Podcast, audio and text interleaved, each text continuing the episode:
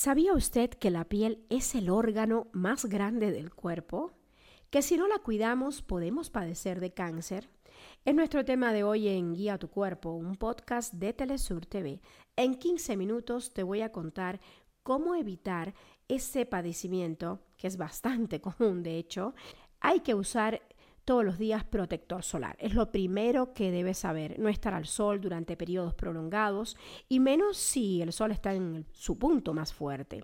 Siempre que el clima de su país se lo permita, es recomendable usar camisas de manga larga, pantalones largos, así como sombreros y anteojos de sol, hay varios especialistas que también recomiendan comer alimentos ricos en fibras, también tomar té verde, que posee antioxidantes que combaten el desarrollo de células malignas. Soy Aisa García y tengo el gusto de conversar hoy con un expertazo, el doctor Gustavo Segura, quien es dermatólogo y especialista en cáncer de piel. Vamos con la primera pregunta que nos llega a través de X a la cuenta de arroba Aisa Entrevista. ¿Qué es el cáncer de piel en sí? Bueno, el cáncer de piel, eh, como todos los cánceres, tiene que ver cuando justamente la célula pierde su capacidad de replicación normal y comienza a tener un crecimiento desmedido, descontrolado y obviamente no armónico, eh, que puede obviamente afectar de manera local o en algunas ocasiones afectar de manera eh, remota.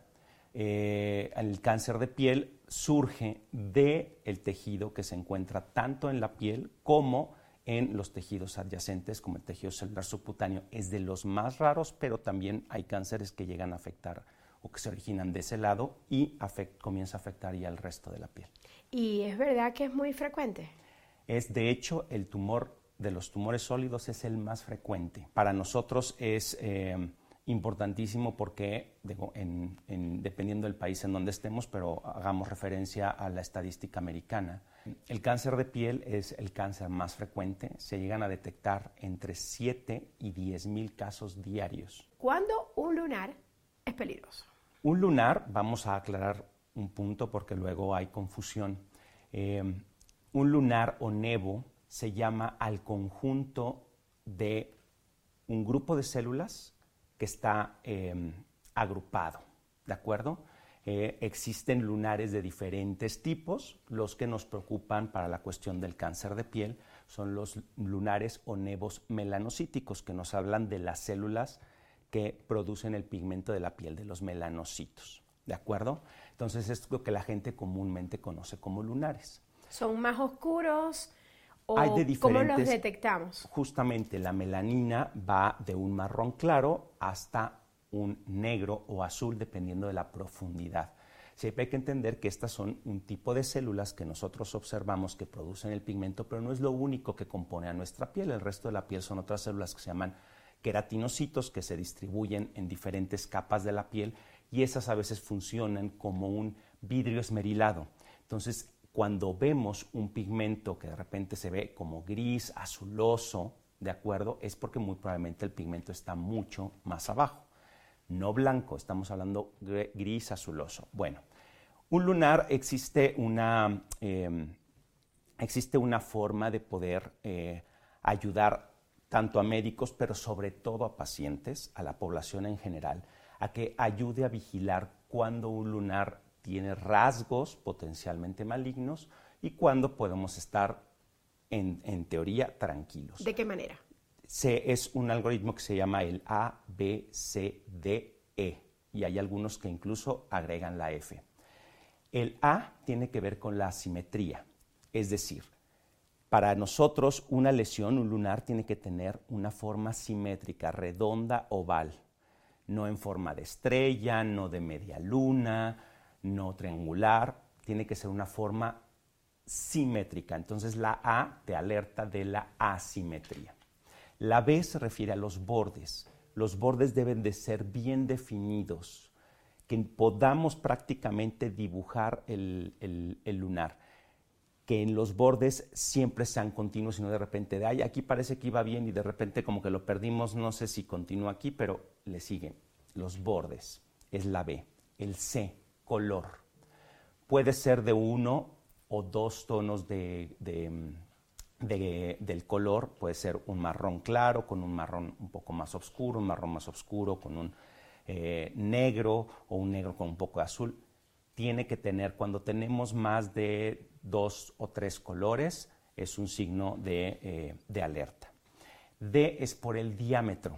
El diámetro mayor o igual a 5 milímetros, ojo, hay que revisarlo. Eh, la D, perdón, la E, la E quiere decir evolución, es decir, si apareció en poco tiempo, ¿de acuerdo? O si, este, ¿cómo se llama? O también si en algunos, para algunos autores, también si tiene algún tipo de elevación pero principalmente, como está clásicamente descrito, la E tiene que ver con evolución, es decir, un rápido crecimiento en poco tiempo. Y como le comentaba, algunos consideran la F cuando hay un factor familiar. ¿Quiere decir que el cáncer de piel es hereditario? En algunos tipos de cáncer de piel, sí, específicamente ciertos tipos de melanoma, no tanto, por ejemplo, lo que es el carcinoma vasocelular y el carcinoma espinocelular, esos la verdad es que toda la población estamos en riesgo, pero en el caso de melanoma hay determinados tipos de, melanoma que sí tienen un factor hereditario. Y es cierto que el cáncer de piel aparece sobre todo o principalmente en las zonas que, del cuerpo que tenemos más expuestas al sol. Sí, eh, las zonas más expuestas son las más frecuentes, pero no quiere decir que en las zonas no expuestas no aparezcan eh, carcinomas. Por ejemplo, plantas, las plantas de los pies, genitales, glúteos. Que no están expuestos al sol. Que no están expuestos al sol, pero también hay que ver también eh, los hábitos del, paciente. Eh. En el cáncer de piel está asociado principalmente lo que es la radiación ultravioleta. La radiación ultravioleta forma parte del espectro de luz no visible. De esos existen tres eh, grandes grupos, que es la VA, la VB y la VC. Bueno, las personas que siempre están expuestas al sol porque trabajan, en los campesinos, los que venden en las playas, etcétera, etcétera, estas personas están, digamos, más vulnerables a padecer en algún momento cáncer de piel. Así es, si bien, y eso es algo que tenemos que reconocer de todo nuestro cuerpo, todas nuestras células y nuestros órganos tienen una capacidad adaptativa. Obviamente, quienes han crecido en medios donde la exposición solar es más alta evolutivamente, pues bueno, obviamente la raza negra tiene mayor cantidad de melanina, que es este pigmento de la piel, y funciona de una manera protectora. No quiere decir que el hecho de tener más melanina necesariamente los haga inmunes al cáncer de piel. Existe cáncer de piel en raza negra. Y la piel tiene memoria, digamos, si cuando eras joven te exponías al sol y regresabas a tu casa bien rojo y a veces con quemaduras, yo conozco casos esto te predispone que a la larga, con los años, puedas tener cáncer, ¿sí? Por supuesto, el cáncer de piel no va a aparecer inmediatamente, sino que van a pasar años para ello. Entonces la gente lo olvida, ¿no? Entonces es muy común que los pacientes digan, es que llevo desde hace cinco años uso este sombrero, gorras, etc. Y soy apegadísimo a mi, filtro solar. ¿Por qué me siguen apareciendo manchas? ¿Por qué me salió cáncer? ¿Por qué esto ya no salgo? Ya no. Sí, pero los otros años de tu vida, ¿cómo los viviste? Cuando hay quemaduras solares en la edad pediátrica, y hablo de quemaduras solares en donde se llegan a formar este, ampollas o estas, eh, a veces ni siquiera tienen que ser ampollas tan grandes, estas pequeñas vesiculitas que podemos llegar a, encontrar sobre todo a nivel de hombros, etcétera. Haber tenido quemaduras solares antes de los 18 años aumenta hasta el 50% el riesgo de desarrollo de cáncer en la vida adulta. Entonces, sí, definitivamente, somos también lo que hemos hecho de nosotros a lo largo de nuestra vida cuando decimos, oye, esto ya no es un problemita de piel y decimos, hay que ir a ver a un especialista, a un dermatólogo? Bueno, eh, hay varias formas. Ya les comentaba uno, heridas crónicas, por muy pequeñas que sean, que hoy es que no me ha terminado de sanar. Importante revisarlo. Este, la aparición de nuevas eh, manchas o lunares o cosas que parecen lunares. ¿Por qué es importante esto? Eh, nosotros tenemos que hacer un seguimiento, tenemos que conocer nuestro cuerpo de pies a cabeza y eso es importantísimo. Debemos de acostumbrar a revisarnos, eh, poner un espejo para revisar nuestra espalda, Si ya carecemos de cabello, la cabeza es fundamental, por favor, a los hombres. Porque la piel cabelluda también cuando perdemos, el cabello es un protector solar natural de nuestro cuerpo. Cuando lo perdemos, cuando sufrimos de alopecia por la causa que esto conlleve, va a exponer la piel cabelluda, que evidentemente a lo largo de toda la vida no estuvo expuesta al sol. Va a radiarse de mayor, de mayor, este, de mayor, en mayor grado y de manera completamente directa. Y además es un área que normalmente no revisamos. Es correcto. Normalmente para nosotros es o porque nosotros hicimos cuando llegan a la consulta dermatológica, hacemos una revisión completa, es descubrir todo el cuerpo, porque si bien ya habíamos dicho en, en, zonas no expuestas del cuerpo puede aparecer el cáncer, muchas veces dicen, ay no, pues ¿para qué me quito la ropa interior si esa zona normalmente no se asolea y entonces ahí no va a haber ningún riesgo? Recordemos que la piel es un órgano y es uno solo y extenso. Entonces, este, sí es muy importante. Por ejemplo, en, genitales es menos del 1%, pero no es cero el riesgo de desarrollo de, o la aparición de un melanoma en ese tipo de regiones. Palmas, plantas, este, muchas veces, como les comentaba, llegan con nosotros por referencia de, es que un amigo, fíjate que este, un amigo me dijo, oye, ¿qué traes ahí en la oreja? ¿No? Nunca se hayan revisado y puedes tener el desarrollo de un cáncer de piel en oreja. El cáncer y por qué hacemos la asociación hacia los lunares es porque en muchas ocasiones el cáncer o puede partir de un lunar, que la incidencia es baja, pero muchos de los cánceres aparecen semejando lunares. Importantísimo, cuando vayan con el dermatólogo, una revisión de cáncer de piel, hoy día, siglo XXI, no puede ser a ojo desnudo es una exploración que se tiene que hacer instrumentada. Hay un instrumento que nosotros tenemos que se llama dermatoscopio, es un microscopio en vivo para ver la arquitectura de los lunares y las lesiones de la piel. ¿Cómo nos cuidamos?